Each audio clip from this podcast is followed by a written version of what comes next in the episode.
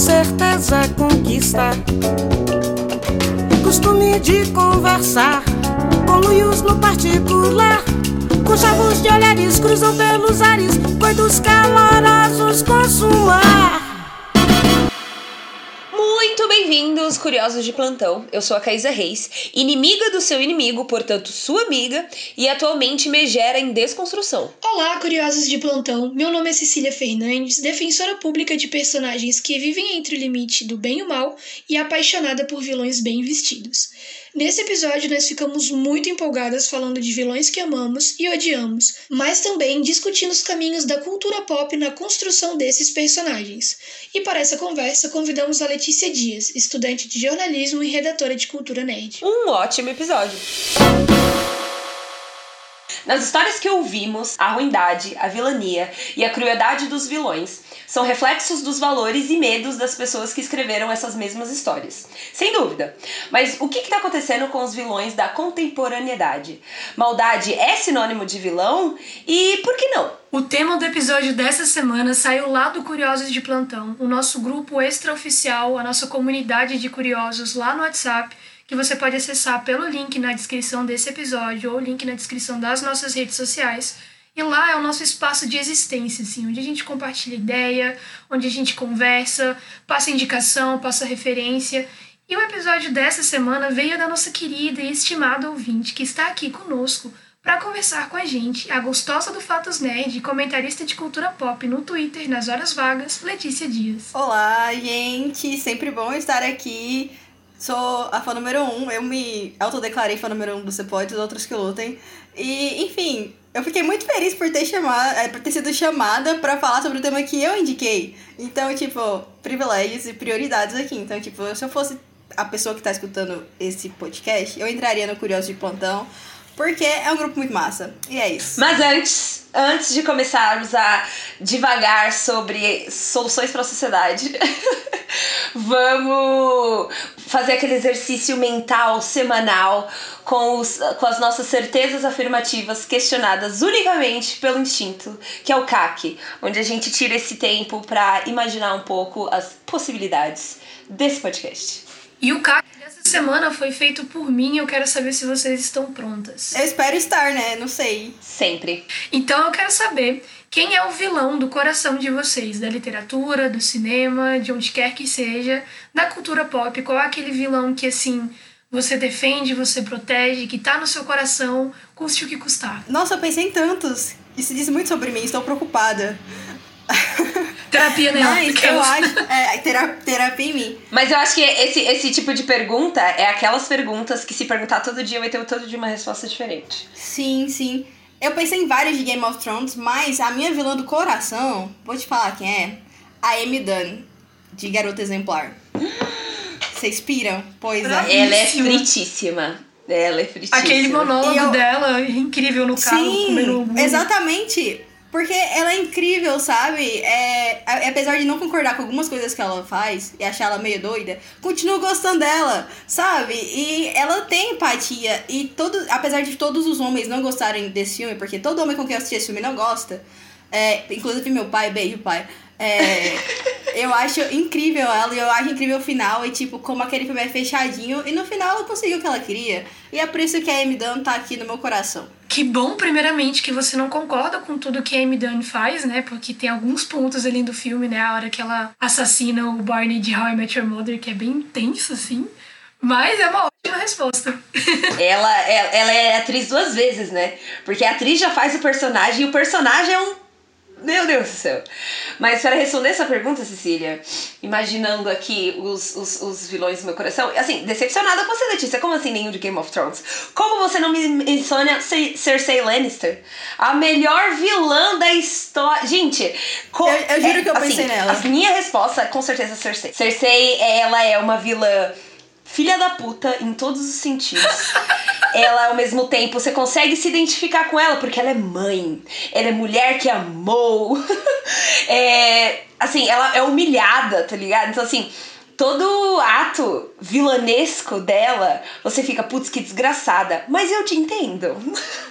então, assim, eu amo muito a Cersei, eu gosto de ver ela fazer umas maldades. Reassisto sempre que posso. E ela tem aquele, aquele discurso do Mindinho, quando eles estão conversando, que ela fala que poder é poder. Aquela cena lá é de arrepiar o braço, assim.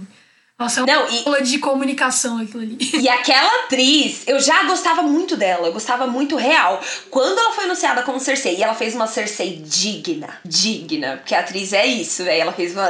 Ela fez. Ai, enfim, eu poderia falar, acho que duas horas só da Cersei. Bom, a minha resposta, ela vai um pouco nessa linha aí. Eu vou usar o argumento que a Caísa trouxe porque eu achei ótimo. O meu vilão, ele é pai. ele é humano. o meu vilão do coração, com certeza, é o Darth Vader, porque eu acho, primeiro, que ele é uma puta de uma referência cultural. A gente tem que bater palma, tem que aplaudir. A construção do personagem é muito bom, principalmente porque o ator que fez as primeiras, as primeiras partes, né, que mostrou a evolução dele, é belíssimo, faria tudo por ele também. Mas porque o personagem em si ele tem uma profundidade psicológica que é muito interessante da gente entender as motivações e de como ele chegou onde ele chegou, o motivo por trás de algumas atitudes. Tem as falas mais icônicas da cultura pop de todos os tempos, assim. Então, com certeza, pra mim é o Darth Vader. Frases icônicas. Luke, eu sou seu pai. Exatamente! É que a eu mais discordo, icônica que eu é. discordo real da questão de profundidade. Eu acho o Darth Vader, eu amo. Assim, começa aí. A, a, a, começo a fala dizendo que eu amo Star Wars. Sim.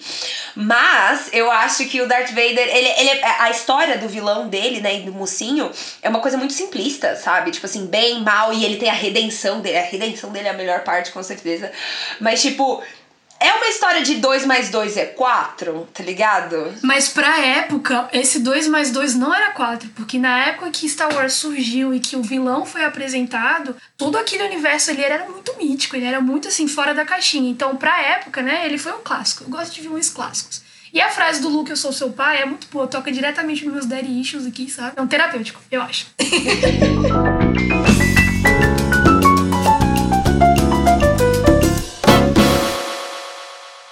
episódio que a gente está investigando porque nós amamos vilões, porque gostamos, protegemos e defendemos, nós nos baseamos em alguns vídeos e textos que estão na aba de referências disponíveis no link na descrição desse episódio. Em um desses vídeos que a gente assistiu, o Jared, do Wisecrack, apresenta que na antiguidade a contação de histórias era o principal método de educação, e os personagens da chamada tragédia grega ensinavam questões morais por meio de um fundo realista.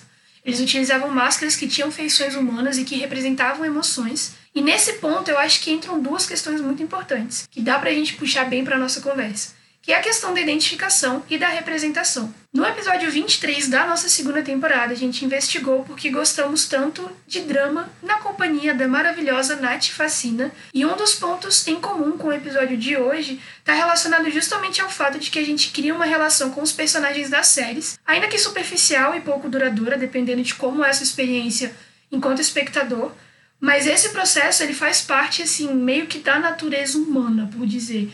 Porque a gente acaba se colocando no lugar daqueles personagens, e não só no lugar do mocinho, também no lugar do vilão. Eu acho que é muito interessante como a gente acaba se identificando com personagens falhos e mais densos, justamente por eles serem mais realistas. E na maioria das vezes eu percebo que os vilões representam um pouco disso. Então é muito louco a gente pensar que lá na antiguidade os vilões eles surgiram como modelos a não serem seguidos, mas eles já criavam identificação, porque as pessoas conseguiam meio que perceber, tipo, o certo e o errado por meio deles, sabe? Eu queria trazer alguns dados aí sobre isso. é, porque eu fui fuçar na lista, estudando um pouquinho sobre como os nossos vilões mudaram conforme o tempo, né? Então eu fui fuçar na lista de 100 melhores filmes de um ranking feito pela Abracine, que é a Associação Brasileira de Críticos de Cinema. E os vilões desses filmes, eles variam, dos anos 70 pra cá, tá? É, eles variam entre mulheres promíscuas, coronéis, o próprio Estado brasileiro, é, na maior bilheteria que a gente tem, né? Tropa de Elite 2. O colonialismo. É, zoeira. Mas enfim, o, o homem versus a natureza, é, o homem versus a sociedade, versus as próprias criações, quando a gente vê a tecnologia como, como vilã também. No Brasil, essa, é, não varia muita coisa, né? A gente produz histórias que romantizam a pobreza e a violência há um certo tempo. A gente coloca favela, conflito político e o male gaze muito pesado em cima das mulheres o tempo todo. Porém, o jovem Ai, o jovem. é, de acordo com o professor Rodrigo Bonfim, da Federal da Bahia, num artigo que ele fez para a Universidade de Colima, no México, ele diz que a partir de 2002, no Brasil, é, com o filme Cidade de Deus, que foi um puta sucesso não só aqui, mas no mundo, outros filmes passaram a beber da mesma fonte que o filme produz, que é o íntimo cotidiano dos jovens, né? Então, outros filmes passaram a seguir o que Cidade de Deus fez apesar de ainda estar tá falando de favela, pobreza e tudo mais. O professor ainda diz que um dos principais aspectos da modernidade que fundamentaram a emergência de uma sociedade mais complexa, com certo protagonismo juvenil na cultura e nas artes e como produto do mercado capitalista, foi a individualidade da construção dos estilos de vida. Ou seja, houve um momento na produção cultural dos últimos anos, não só no mundo, mas no Brasil também, que os criadores começaram a ver é, a necessidade de diversificar o olhar para atingir um público mais jovem. É, essa mudança de foco para a diversidade de problemas que um personagem pode ter, os estilos de vida, origem dos personagens, as perspectivas, justamente porque eles passaram a focar no íntimo da versão millennial do jovem. Então, que é, que é extremamente plural. Então, enquadrar os mesmos temas, conflitos que, que existiam nos vilões de antigamente, não estava dando mais conta, não vendia mais. Então, nesses últimos 20 anos aí, os problemas passaram a ser outros. É, com isso, a nossa visão do que de fato é negativo ou mal também mudou. E os vilões, que nada mais são do que antagonistas, né?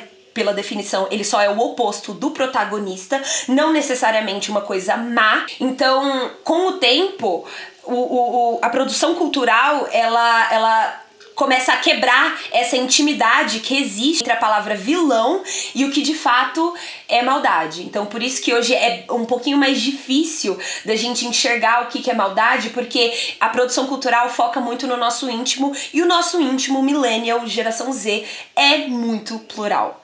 Então, é muito difícil de falar assim: olha, personagem tal é maldado, é maldoso, ele é um vilão. Só pra aumentar aí a, a, perspectiva de que os vilões nada mais são do que gente como a gente, entendeu? Eles. Tudo isso pra poder panfletar no final. Caralho, que loucura, eu não tinha parado pra pensar nessa parte da, dos produtos serem o resultado do nosso íntimo e do, do estado da sociedade também. Eu ainda tava pensando nos vilões do meu coração, são muitos vilões. E aí eu comecei a lembrar aleatoriamente da Azula de Avatar, foi muito engraçado. Mas enfim, ela é uma grande vilã. Mas essa questão de como os vilões foram mudando ao longo do tempo, eu acho que isso pode ser meio explicado é, da questão da gente ter, ter saído da tragédia grega, daquela forma de contar histórias, sabe? De uma forma mais maniqueísta para uma era totalmente melodramática. Não estou falando, tipo, a Lorde descreveu a gente totalmente, nossa, sabe? Nossa geração no, no, no melodrama. E é isso, porque antes era fácil, era o mundo era maniqueísta, era dividido entre bem e mal.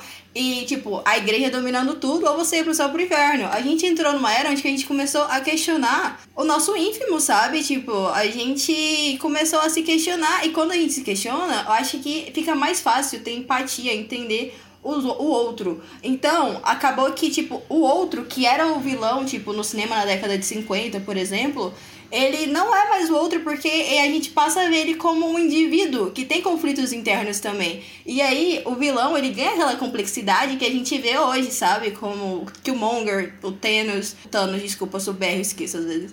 É, o Thanos, é, o Coringa mesmo. Então, tipo, não é necessariamente a gente precisa concordar com o que ele faz. Por, até porque os fins, para mim, não justificam os meios. Mas é, a gente sente empatia e a gente consegue entender isso. Por isso que eu acho que os vilões atuais são muito fodas. E é isso. Eu acho que esse ponto que você falou entra numa outra questão relacionada ao processo de humanização dos vilões, que foi o que a Caísa trouxe na fala dela, a respeito de como os personagens, mesmo os antagonistas, eles refletem o íntimo da nossa sociedade, da nossa geração, enquanto millennials e tal. Porque, assim, estudando para essa pauta, eu percebi e cheguei a alguns vídeos que falam sobre como os vilões hoje em dia, eles não estão mais nos extremos do bem e do mal, mas eles meio que andam pelos dois mundos ao mesmo tempo. E uma das coisas que eles falam dentro desse vídeo é que os vilões eles apresentam questões pertinentes, mas que na forma de execução dos planos eles acabam sendo radicais. Que é o exemplo que a gente tem, por exemplo, do Killmonger, né? Porque o que ele queria era que o povo dele tivesse direito a, ao acesso da ancestralidade, direito ao poder, que pudesse ter participação como pessoas ricas de cultura, ricas de conhecimento que a, a população negra no mundo inteiro é, mas ele queria executar isso dominando Wakanda, espalhando o vibrânio no mundo inteiro, criando conflitos armados para que eles pudessem estar controlando todos os conflitos, já que eles eram os fornecedores das armas, né, no filme Pantera Negra. E aí, a partir disso, eles iam, ele ia conseguir executar o plano dele. Só que isso era muito radical. O que aconteceu, e aqui vai algum, um spoiler, né, se você ainda não assistiu esse filme, o Killmonger, ele acaba morrendo nas mãos do nosso protagonista T'Challa. Descansa em paz aí, Chadwick Boseman, a gente te ama muito. E depois que ele falece, depois que ele é assassinado, rola toda uma fala muito bonita sobre ele não querer ser preso, ele preferia ser morto porque ele não queria repetir o que aconteceu com os ancestrais. O T'Challa ele acaba indo para uma reunião da ONU e apresentando para o mundo o potencial que o Wakanda tinha, se, se dispondo a criar relações diplomáticas. Então ele acaba executando uma parte do plano do Killmonger, que é mostrar para o mundo o potencial de Wakanda, mas sem a parte da radicalização. Então o próprio arco do filme, ele meio que mostra esse processo de que, cara, ele tem razão por partes, mas a execução do plano não foi tão boa. E nesse processo é óbvio que a gente cria uma ligação com, com o vilão, com o antagonista. Sem contar que o Michael B. Jordan podia representar quem ele quisesse. Não tem como não me identificar, entendeu? Acho que é isso. Mano, você entende o quanto os vilões hoje, eles são, na verdade, uns heróis muito complexos? Tá ligado? Porque, tipo assim, na verdade, eles estão tentando denunciar um sistema para mudar para todo mundo. Eles têm métodos questionáveis para um fim que é compartilhado tanto pelo mocinho quanto pelo antagonista. Então, tipo, eles querem acabar com um mundo que não é bom para ninguém. O Killmonger faz isso. É, por mais que ele não consiga ser a pessoa que faz isso, ele abre os olhos para pro resto da galera do tamanho do problema. Então, assim, hoje em dia os vilões, eles são sempre os heróis complexos e não compreendidos, assim, os métodos que são questionáveis, tá ligado? Você pensa, por exemplo, na Thanos. Nossa, o próprio Thanos. Olha o que, que ele quer fazer, ele quer tornar a vida sustentável porque não tá dando mais. Então, isso é tão incrível porque, tipo, saindo um pouco do cinema, mas indo para os quadrinhos, que é uma coisa que eu acompanho por causa do meu trabalho, lá chegou uma, uma etapa que não tinha como mais dividir entre o bem e o mal, e aí nasceu o que é a figura do anti-herói, sabe? E hoje em dia o anti-herói brilha, sabe? Arlequina, Deadpool. Até porque não tem como uma pessoa, como um personagem ser 100% mal o tempo todo ou 100% bom. Ele tá sujeito a acertos e erros. Então, tipo, o que define uma coisa como vilão, ou como. É, um personagem como vilão ou como herói, é sua perspectiva, é sua identificação com a causa dele. A, é, tipo, se você vai concordar ou não com os meios e tudo mais. É, enfim, eu, era isso, mais ou menos. Eu só, e, só queria. e, tipo, basicamente, e, e, vale lembrar que toda vez que, que, tipo, o herói de uma história é o vilão de outra. Então, tipo, velho, é muito louco, saca? É, eu só queria falar que os vilões são muito fodas, porque eu lembrei do, do Batman. É, todo mundo gosta muito do Batman, mas o Batman não seria ninguém sem os vilões dele os vilões, eles dão uma enorme complexidade pro personagem, sabe? E, enfim, era só isso mesmo. Ele seria tipo a versão masculina das três espiões demais em uma pessoa só, né? Porque ele teria só os apetrechos dele e as habilidades de lutas marciais ali. Porque acaba que muitas vezes os vilões, eu tô falando brincando, gente, pelo amor de Deus, se vir Ned me atacar, eu vou passar tudo pra Letícia. O que eu tô falando é que muitas vezes os vilões, eles são tempero especial, como a Caísa gosta dessa palavra, os Irigdum na narrativa dos mocinhos e dos outros personagens, sabe? Então acho que é muito interessante a gente pensar nessa perspectiva que a Letícia trouxe, de que por uma perspectiva ele é o vilão, mas para outras pessoas ele é o herói, né? A gente tem que, que colocar em perspectiva qual é o lado que a gente tá olhando, por qual visão a gente está adotando essa categorização de que é um vilão ou é um mocinho. E eu acredito que exatamente por todos esses motivos que a gente acabou de mencionar, os vilões de hoje são muito melhores do que os vilões de antigamente. Se você parar pra pensar no, no histórico do Brasil, por exemplo, é, eu entrei no Observatório Nacional de Cinema e as maiores, nossas maiores bilheterias, gente, é, é, é realmente reflexo de uma sociedade muito machista, muito patriarcal ainda. É, tem a, uma, uma das maiores bilheterias que a gente tem chama A Dama da Lotação, um filme de 78, que é a história de uma mulher, a mulher que eles, é, eles fazem uma dualidade entre a, a moça recatada do lar e essa mesma moça vai para um ônibus é, transar com os caras e encontrar essas pessoas. O filme literalmente coloca o marido no final do filme como uma pessoa morta, então a vilã é uma mulher promíscua.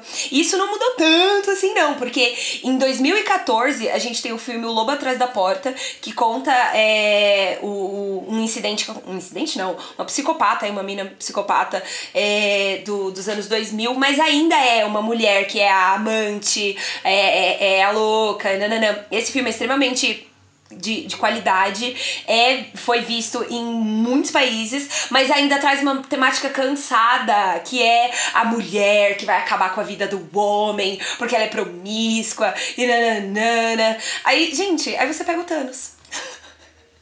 É, é, muito nível. Você pega o Coringa. O Coringa é hoje o vilão mais rentável da história. Ele é o vilão que tem o, o próprio filme. A gente, você não vê isso nas histórias normalmente. Então, hoje os vilões, eles são muito muito mais bonitos de serem admirados. Então, assim, eu acho que é muito raso a gente falar que o vilão é só uma pessoa má. É muito raso. Então, eu vivo pelos vilões de hoje em dia, gente. E eu tenho uma provocação para fazer para vocês. Vocês acham que os vilões de hoje em dia estão ficando bonzinhos? Então, eu sugeri esse tema porque eu entrei numa discussão na internet. Porque eu fiquei muito animada com o trailer de Cruella, vou te falar. Por quê? Porque é bonito, tem Emma Stone, tem música boa e, e, looks perfeitos. E eu fiquei ansiosa por esse filme. E aí do nada eu vi um monte de gente reclamando do fato da vilã, de uma pessoa que faz casaco com cachorro, ganhar o próprio filme.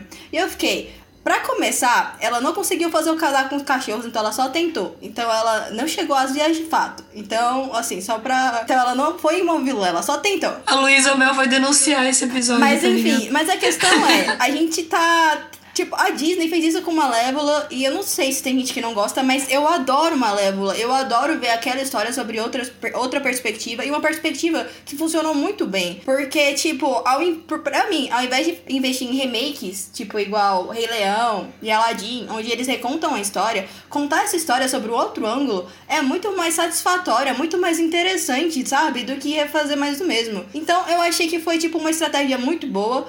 E eu tô ansiosa pra ver o que vai acontecer com Cruella. E, tipo, a gente só esquece que ela tentou matar o cachorro. A gente vai ver a origem dela, ela nem tinha feito nada. E é isso. E ela é a protagonista da melhor cena de todos os tempos que marcou a minha infância e a minha vida. Que é aquela cena do filme 102 Dálmatas, onde eles faziam bolo é com ela. Aquela cena é simplesmente a melhor produção do cinema e só a minha opinião importa. Nossa, vocês começaram a falar de Cruella, eu fiquei animada. Porque é muito nostálgico você aprofundar um personagem que, teve, que esteve presente na infância de muita gente. Porque por mais que a galera não assistiu o filme, tinha o desenho, gente. Tinha o desenho lá dos três cachorrinhos. Gente, passava sempre na TV Globinho. Então, quando você pega um personagem e quer aprofundar a história dele, eu não acho que é tornar ele bonzinho. Não é tornar ele bonzinho, sabe? Porque eu volto pra pergunta sobre é, como tá difícil a gente identificar o que, que é mal né? O que, que, qual que é a definição do mal que esses vilões é, produzem?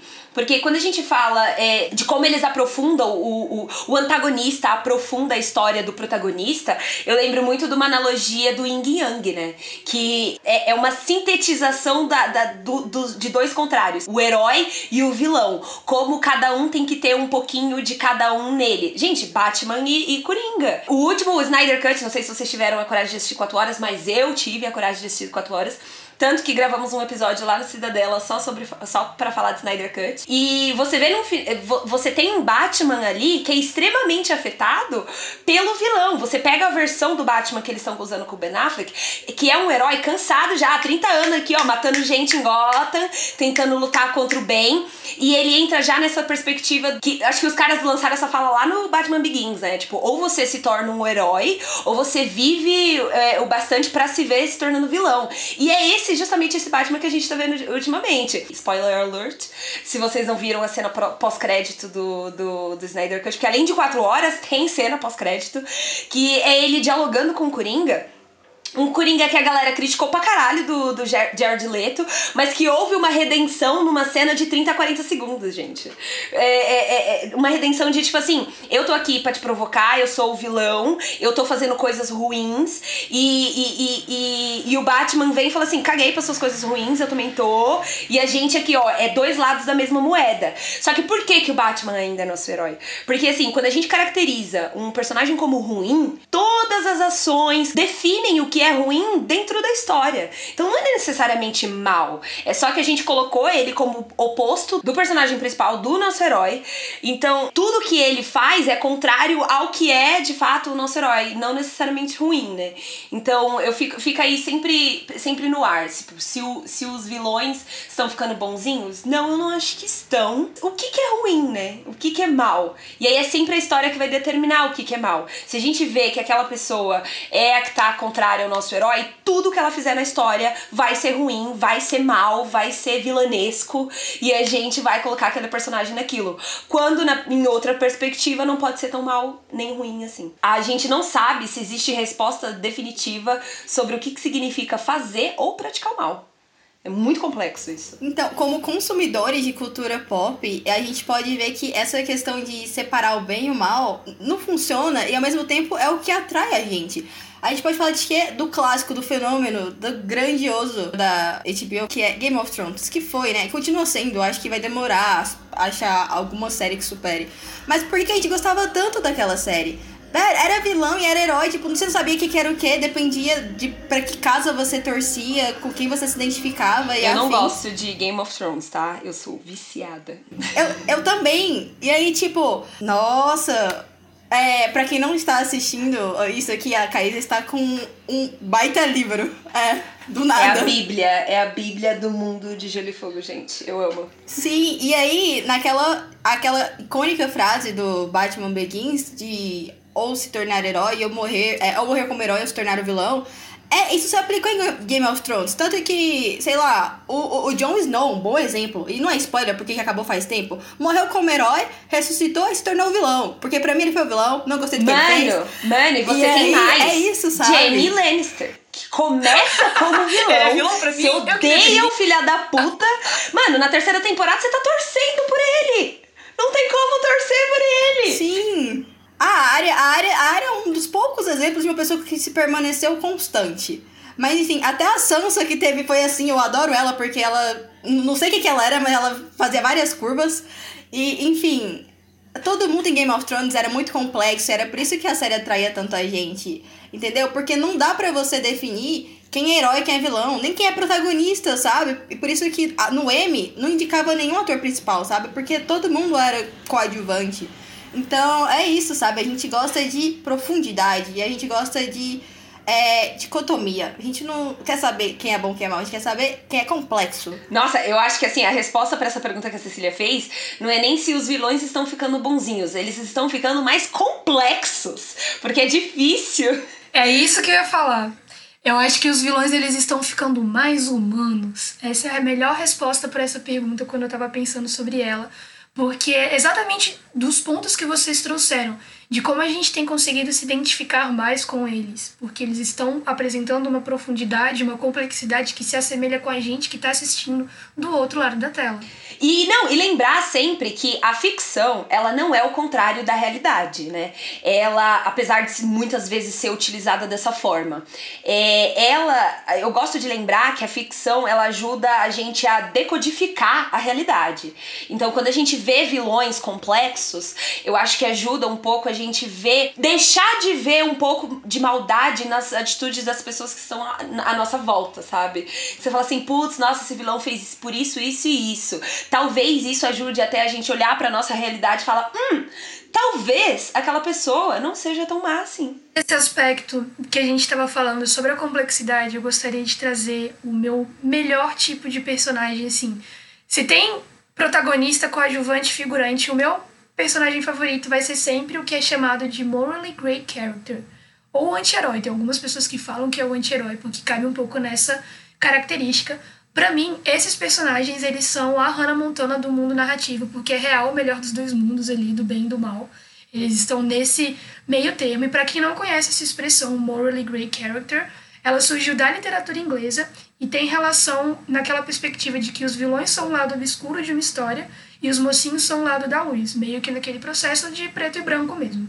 da, da história dicotômica onde tudo é preto e branco. Então é mal, é bom. Mas os personagens cinzentos, por assim dizer, entre aspas, são os que vivem no limite entre os dois. Porque, assim, são aquelas pessoas que apresentam características que têm um pezinho em cada um dos lados, ou que dançam mais em um lado e depois voltam para o outro e depois voltam para o meio termo. E um exemplo popular desse tipo de personagem é o Snape de Harry Potter, a Daenerys de Game of Thrones e o melhor, maior, superior, Zuko, de Aang, a, a lenda de Avatar, porque ele é essa pessoa, entendeu? Todos esses três exemplos são muito bons, mas eu vou seguir com o Zuko porque eu acho que ele é mais icônico nesse aspecto. Ele tem um arco ali de redenção que eu não acho interessante na história de vilões. Eu acho péssimo quando o vilão ele começa como vilão e termina como um quase mocinho. Mas o Zuko ele tem um arco onde ele começa como ele mesmo e termina como ele mesmo, que é o interessante de personagens cinzentos assim ou de anti-heróis porque eles são figuras enigmáticas, complexas, com alguns defeitos e um pano de fundo normalmente marcado por traumas ou questões pessoais. Geralmente são pessoas que fazem o que é preciso,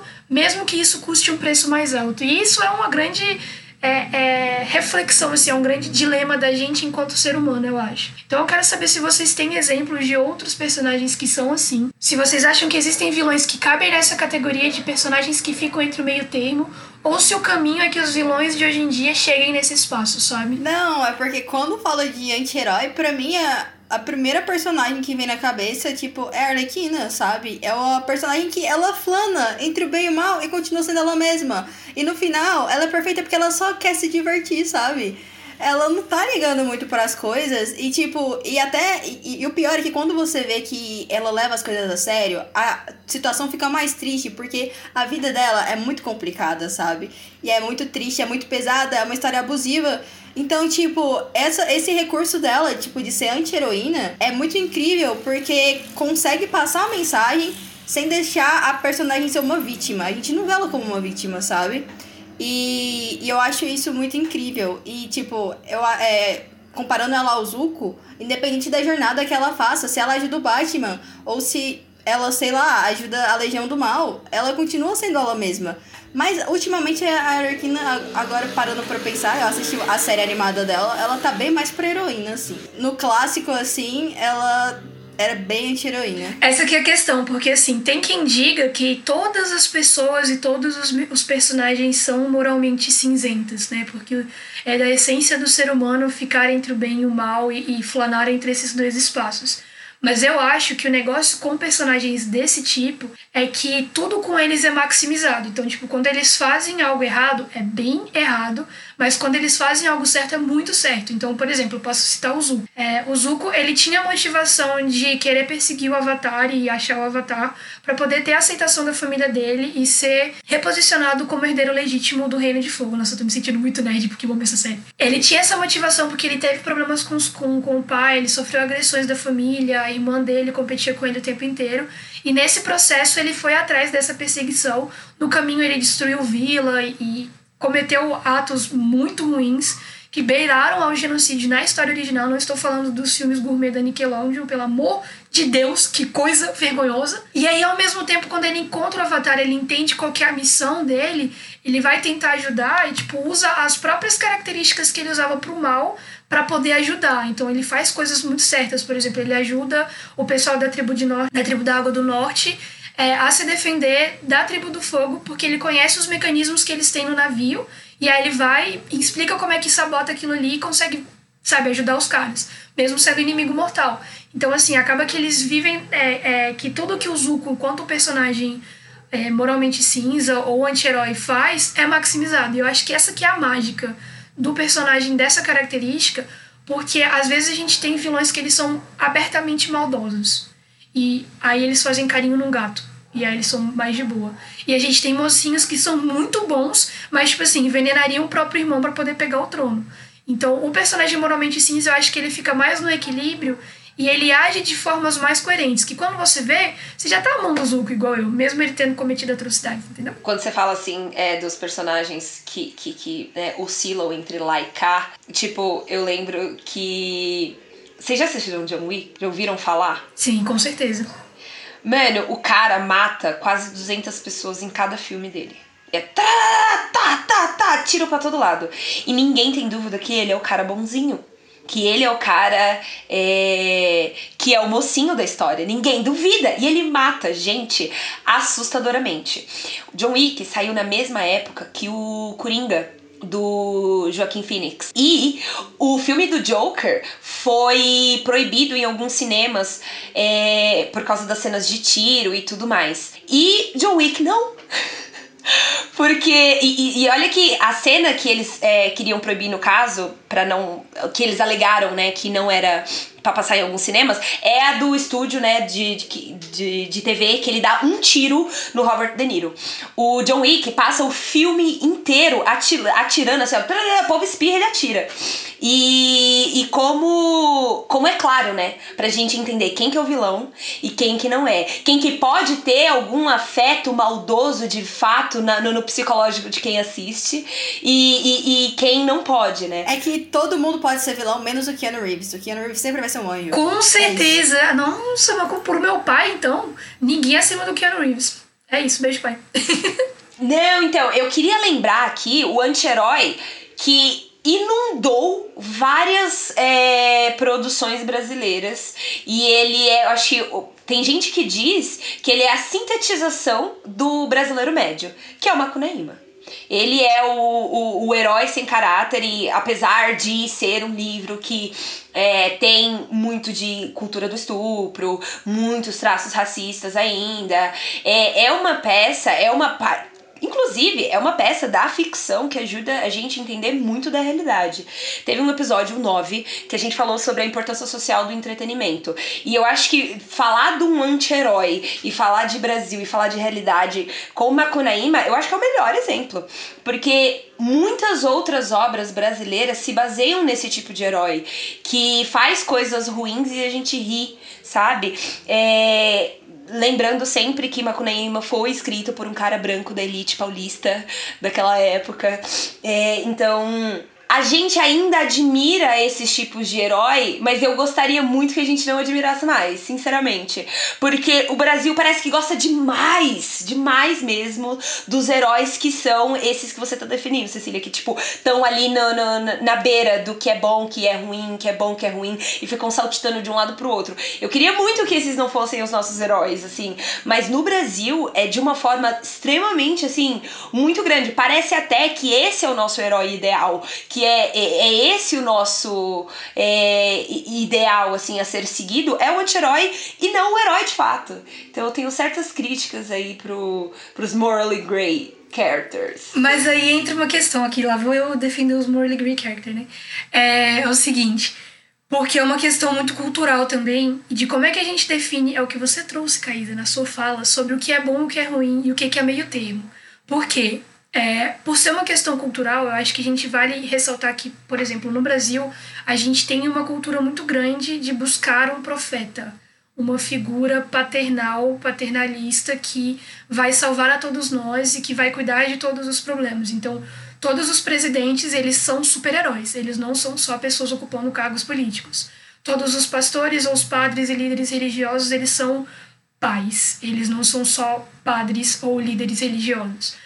E eu acho que quando a gente pega essa cultura do morally grey character no Brasil, entra na questão de como a gente vê é, como bem ou mal é relativo pra gente enquanto brasileiro. Por quê? Beleza, se você cobra um dízimo muito caro, mas se você tá fazendo caridade, por mim tudo bem. Então, algumas coisas a gente negocia e são questões de valores. O que eu acho sobre os morally grey characters é que eles de forma alguma deixam de ser puníveis pelos atos negativos, mas o interessante dessas narrativas é acompanhar a profundidade psicológica, de você entender de onde é que aquele mal está saindo, de onde é que aquele bem está saindo, qual que é o processo que levou ele ao mal e que levou ele a essa ação positiva. Porque muitas vezes os vilões, como nos são apresentados em algumas, alguns filmes não recentes, assim, alguns mais antigos, né?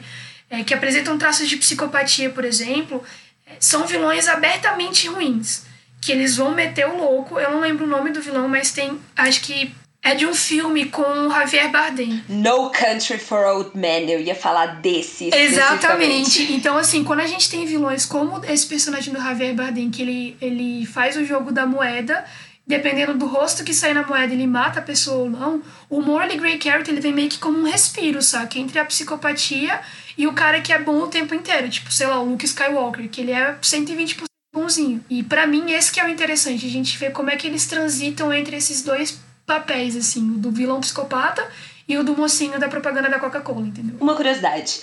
Uma universidade dos Países Baixos, ali da Europa, fizeram uma análise de filmes é, dos últimos 30 ou 40 anos para ver qual era o vilão mais vilanesco das histórias. E esse personagem do No, no Country for Old Men, do Javier Bardem, é, é o número um. Ele é o único personagem de vários filmes blockbusters que pode ser considerado um psicopata. Porque quando você para para pensar, ele é fiel às filosofias dele, ele não tem conexão emocional alguma com qualquer outro personagem do filme.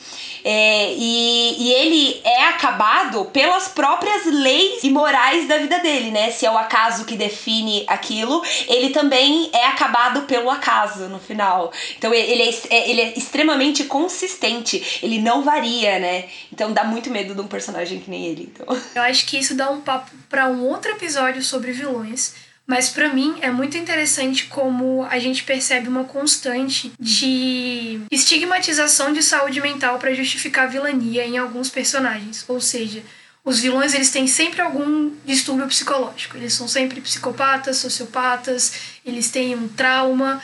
É, ou do tipo assim, quando é um, um vilão que, por exemplo, né, nos filmes brasileiros a gente percebe muito vilão institucional, né? O policial, o político, ele sempre tem alguma coisa ali, tipo um trauma familiar gigantesco que fez ele ser daquele jeito. E acaba que, para mim, isso enfraquece um pouco alguns vilões, não vou mentir. Quero saber a opinião de vocês. Ai, eu não sei. O que enfraquece, que complexo, porque eu só tô pensando em vilões fortes. E eu até, a hora que você falou do, da questão do psicológico, particularmente, eu não acho que isso enfraquece, porque eu acho que o que torna os vilões tão bons é porque esse é um recurso narrativo que, tipo, todo mundo tem problema psicológico, sabe? É uma coisa que quanto mais tempo passa, mais você tem certeza disso. E por que, que os mocinhos não têm, sabe? E quando tem, eles deixam de ser os mocinhos. E aí é bem com, complexo essa coisa de o que enfraquece o vilão. Eu acho que, na verdade, o bom dos vilões é que eles. O ponto fraco deles é o ponto forte deles, entendeu? Então, tipo assim, o que a gente considera eles fracos por, a, por, por exemplo, o, o Killmonger por aderir a um radicalismo que poderia ter sido de outra forma. Mas isso deixou o personagem bom, entendeu? Ele teve coragem de fazer. A, a Amy Dunn, eu, o que, o que poderia estragar para mim, tipo, a narrativa dela, é o, o fato dela ser perfeita. É. ela ser perfeita e querer voltar com o Ben Affleck, saca? Não faz sentido. Ela fez tudo aquilo, olha o potencial que ela tem para voltar com, com aquele macho, sabe? Me, me, é, não faz sentido. E, enfim, isso poderia enfraquecer, mas a narrativa é tão bem construída que, tipo, no final ela conseguiu o que ela queria. Tudo bem que era um desejo medíocre na minha concepção? Era. Mas quem sou eu para julgar o desejo dos outros, sabe? Então, no final, para mim é muito difícil você classificar o que deixa um vilão fraco ou não. O que eu acho que enfraquece é, o, o, os vilões é quando a gente não consegue ver a construção do que levou ele a ser daquela maneira, né? Quando você já vê um, um, um vilão super mal, super nananana, você não acredita até onde a maldade dele pode alcançar ou pode ser feita. Aí parece muito aqueles vilões de Power Rangers, que aparece do nada e tipo assim, eu sou mal, e qualquer coisinha ele vai embora. Os, os vilões de Senchal Kapimi, tá ligado? De novela turca, que aparecem em um arco, desaparecem em 30 segundos numa cena, tá ligado? É, eu acho que isso enfraquece um, um, um, um, vilão, quando você coloca ele num pedestal, sem mostrar pra gente como ele chegou naquele pedestal. Eu acho que você tem que merecer o título de vilão, tem que, tem que ser colocado como contrário ali de, de toda conquista do herói. Falando ainda de personagens que, que, que, variam, né, entre o bem e o mal, eu lembro sempre de Whiplash e Cisne Negro. Que são os vilões, na verdade, ajudam os personagens principais, sabe? Os vilões são os treinadores, os professores deles ali. Mas aí no filme acaba, você fala assim, mas será que é vilão mesmo? Mas você sabe que o cara é filha da puta, tá ligado? Você vê da onde que vem aquilo e por que que ele cobra tanto da, da bailarina e cobra tanto do baterista. Porque quando o final do filme chega, você fala, tá aí da onde vem a maldade dele. Tá ligado? Então eu gosto de ver essa construção real. Eu acho que o que estraga vilões é a questão do arco de redenção e a morte bosta. Quando você tem, tipo assim, o vilão ele é super bem construído E aí, nos últimos segundos, ele tem aquela redenção de perceber os próprios erros e de se juntar aos mocinhos no combate contra o mal e ajudar eles em absolutamente tudo. Ou quando o personagem morre de um jeito péssimo. Tipo assim, o cara ele era o pica, ele era o super poderoso, mano. Ele era o megazord dos vilões. E aí ele tropeça numa faca e morre. Tipo isso, entendeu? Qual que é o, o, o neto do Darth Vader? Como que é o nome dele? Kylo Ren. Gente, que morte bosta! Exatamente, não é igual tipo a morte do Killmonger, que o cara morreu na batalha. Ele morreu ali, no vamos ver, no querendo viver muito e no bora peitar um ao outro. Aquilo ali é um, um, um, arco de conclusão, não é de retenção. O arco de conclusão é quando termina a narrativa de um personagem, seja ele indo embora ou ele morrendo. É um bom arco, porque a gente vê a conclusão da narrativa dele, ele sendo fiel aos princípios, mesmo no momento de fraqueza ali, ele pregando a palavra do que ele acreditava. Aquilo ali para mim é bom. Mas quando o cara, sabe, tipo assim, quando trava ou quando ele tem uma morte muito péssima, um exemplo que eu vou dar aqui é em homenagem à nossa diretora de arte, Amanda, que é a maior amante de vilões que eu conheço, em todos os sentidos da palavra amante, aquelas. Mas é o Darkling de Sombriossos, que é um universo literário escrito pela Lei Bardugo, e que agora virou adaptação na Netflix. Eu vou dar um spoiler fudido aqui, então sinto muito. Só pra você saber, essa série tá sendo é, lançada acho que hoje na Netflix. É, hoje. Corta essa parte aqui, porque eu não vou dar spoiler. Eu esqueci que a série saiu hoje.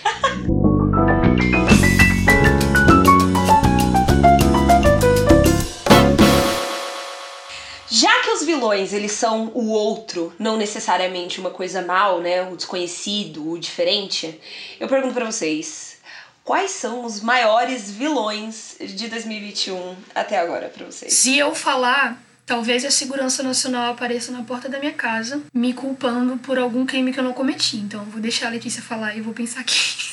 É, então, para mim, o maior vilão de 2021 é o mesmo de 2020, é o coronavírus e continua sendo nosso querido governo. É um, um misto, sabe? É uma bela aliança que tá corroborando para uma tristeza sem fim na minha vida e de muitos brasileiros. E é isso. Desse vilão a gente não gosta. Esse aí não tem episódio para defender, nem para exaltar. Eu acho que o maior vilão de 2021.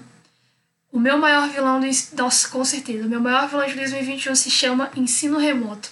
Eu acho que esse aí ele veio para destruir todos os meus sonhos universitários. Eu li um tweet esses dias que a, que a galera falava que ensino remoto é fazer faculdade sem a parte boa da faculdade. Você só fica com a burocracia e com os prazos.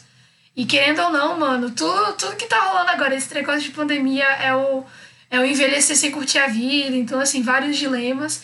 Acho que o ensino remoto é o meu maior inimigo no momento. Meu maior vilão, assim. Sem defesas pra ele também. E o seu, Caísa?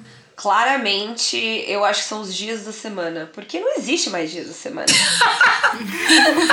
tem dia que é terça, tem dia que é segunda, tem dia que é ser domingo. Então, assim, manter um calendário semanal é um. tá sendo assim, bem vilanesco assim na minha vida.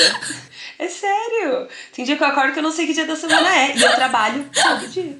Mas eu achei uma resposta muito boa, porque eu me identifiquei. Porque realmente, pra mim, tipo, é domingo a domingo, não tem final de semana mais. O maior vilão da Caísa são os, os maias que inventaram um calendário. Tá eu ligado? acho que um legado que esse vilão vai deixar pra gente é que os dias da semana é uma construção social muito imperativa e eles vão cair. Vão cair. Impeachment dos dias da semana. Essa conversa tá muito boa e ela poderia continuar por horas, mas infelizmente a gente tem que encerrar pelo menos a primeira parte dessa conversa por aqui. E nesse sentido, a gente sempre gosta de deixar uma indicação cultural para dividir com o nosso público um pouco de referência, um pouco de informação. E eu quero saber, Letícia, o que, que você pode me indicar? Então, a gente falou muito de vilões que, que são humanizados e esses problemas. E eu queria aproveitar essa deixa pra falar de um vilão da vida real que foi muito hypado e eu não entendo porquê, que é o Jack Stripador. E por isso eu adquiri esse livro aqui, The Five, que ele conta a história exatamente das cinco vítimas dele, sabe? Que ninguém conta. Aí uma historiadora britânica foi atrás da história das cinco mulheres e contou a de cada uma. E eu acho isso muito interessante, sabe? Porque eu volto a reforçar aquela questão de saber o lado de todo mundo da história. E essa é uma história que não era contada. E enfim, fica a minha indicação, The Five. É um livro da Halle Ruben Holt, é pela editora Wish. Inclusive é muito legal porque foi por crowdfunding e tem meu nome aqui porque eu, apoiei a publicação dele.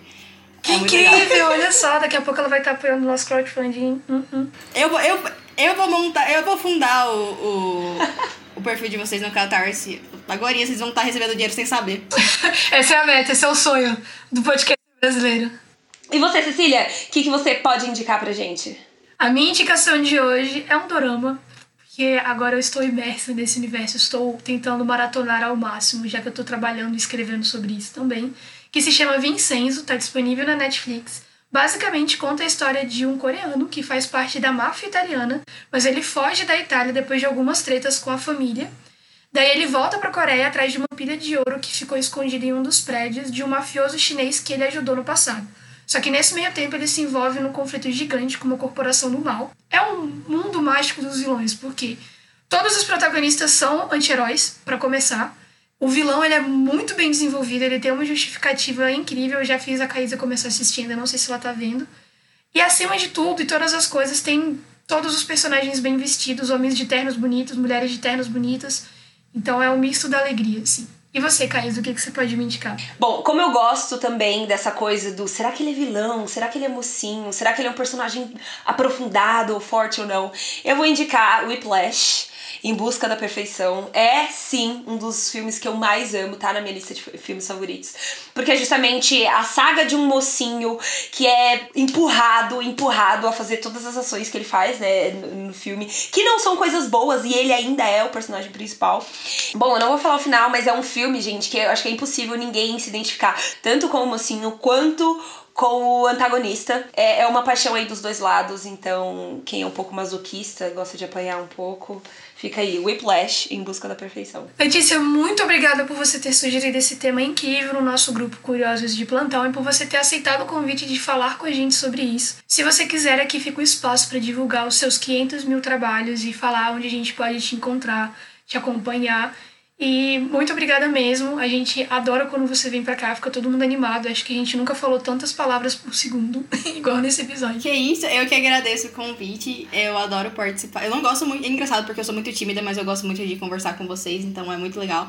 E, enfim, vocês podem, os ouvintes no caso, porque vocês já me encontraram, vocês podem me encontrar nas redes é, no user arroba letdiax.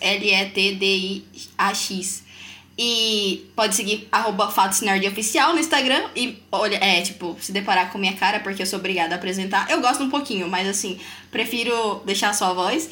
E eu também escrevo pro Conhecimento Científico, que é um site legal. E basicamente é isso. E vocês podem encontrar a gente no arroba oficial Cepode, no Twitter ou no Instagram e mandar muitos amores e feedbacks e mais assuntos pra gente conversar e coisas vilanescas também e mais segredinhos no contatocepode.gmail.com pra mandar mais carinhos ainda. Mais informações de contato estão disponíveis no link na descrição desse episódio, onde você acessa o nosso mundo mágico dos links. E lá também você tem acesso ao nosso grupo do WhatsApp, de onde a Letícia veio brilhantemente, a nossa newsletter no Telegram, onde você não perde nenhuma atualização do Cepod, e também a nossa aba de referências com todos os links, pesquisas estudos usados nesse e em outros episódios. Até semana que vem!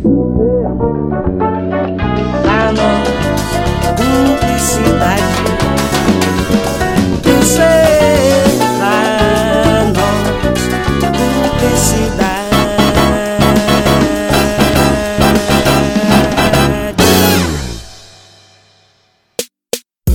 podcast é produzido e editado pela Elis Studios.